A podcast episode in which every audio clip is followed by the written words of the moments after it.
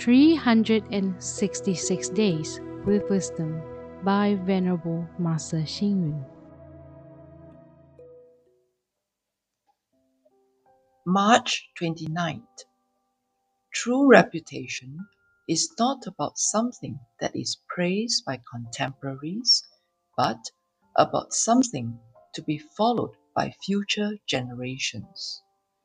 True possession is not about something that is owned by oneself, but something that can be shared with others. The concept of handing down is not commonly practiced in our society. When the time comes to hand down a job responsibility to the next person, the outgoing senior is already quite elderly, while the successor is already middle aged. It is a pity because the successor, since he was young, has been as obedient and loyal as a slave, and as gentle as a lamb under the pressure of the leadership of the senior.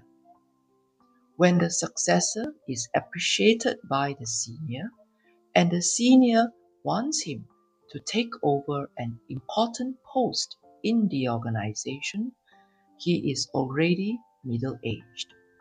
By then, how much more contribution can be expected from him to the organization?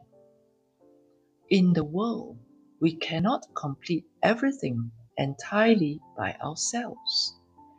Everything has to be done collectively given the existence of causes and conditions. We cannot accomplish everything in just one generation. So, we need to pass it down to the next generation. Only when a job responsibility can be passed down will it last for a long time. There will be unlimited hope if responsibilities can be passed down continuously. Some Buddhist temples also practice passing down the responsibility of the chief abbot to the next suitable monastic. This is why Buddhist teachings can be spread across the globe and talents encouraged and broadly accepted. The society of today has to learn how to pass down power and transfer responsibilities in a selfless way, preferably at an earlier stage, in order to bring improvement and prosperity to future generations.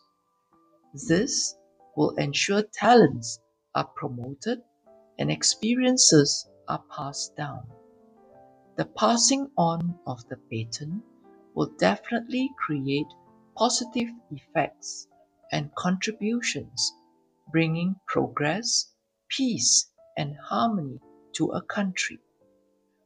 Read, reflect, and act.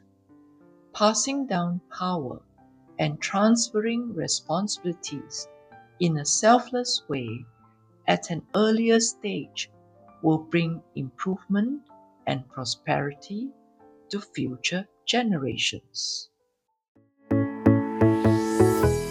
Please tune in, same time tomorrow as we meet on air.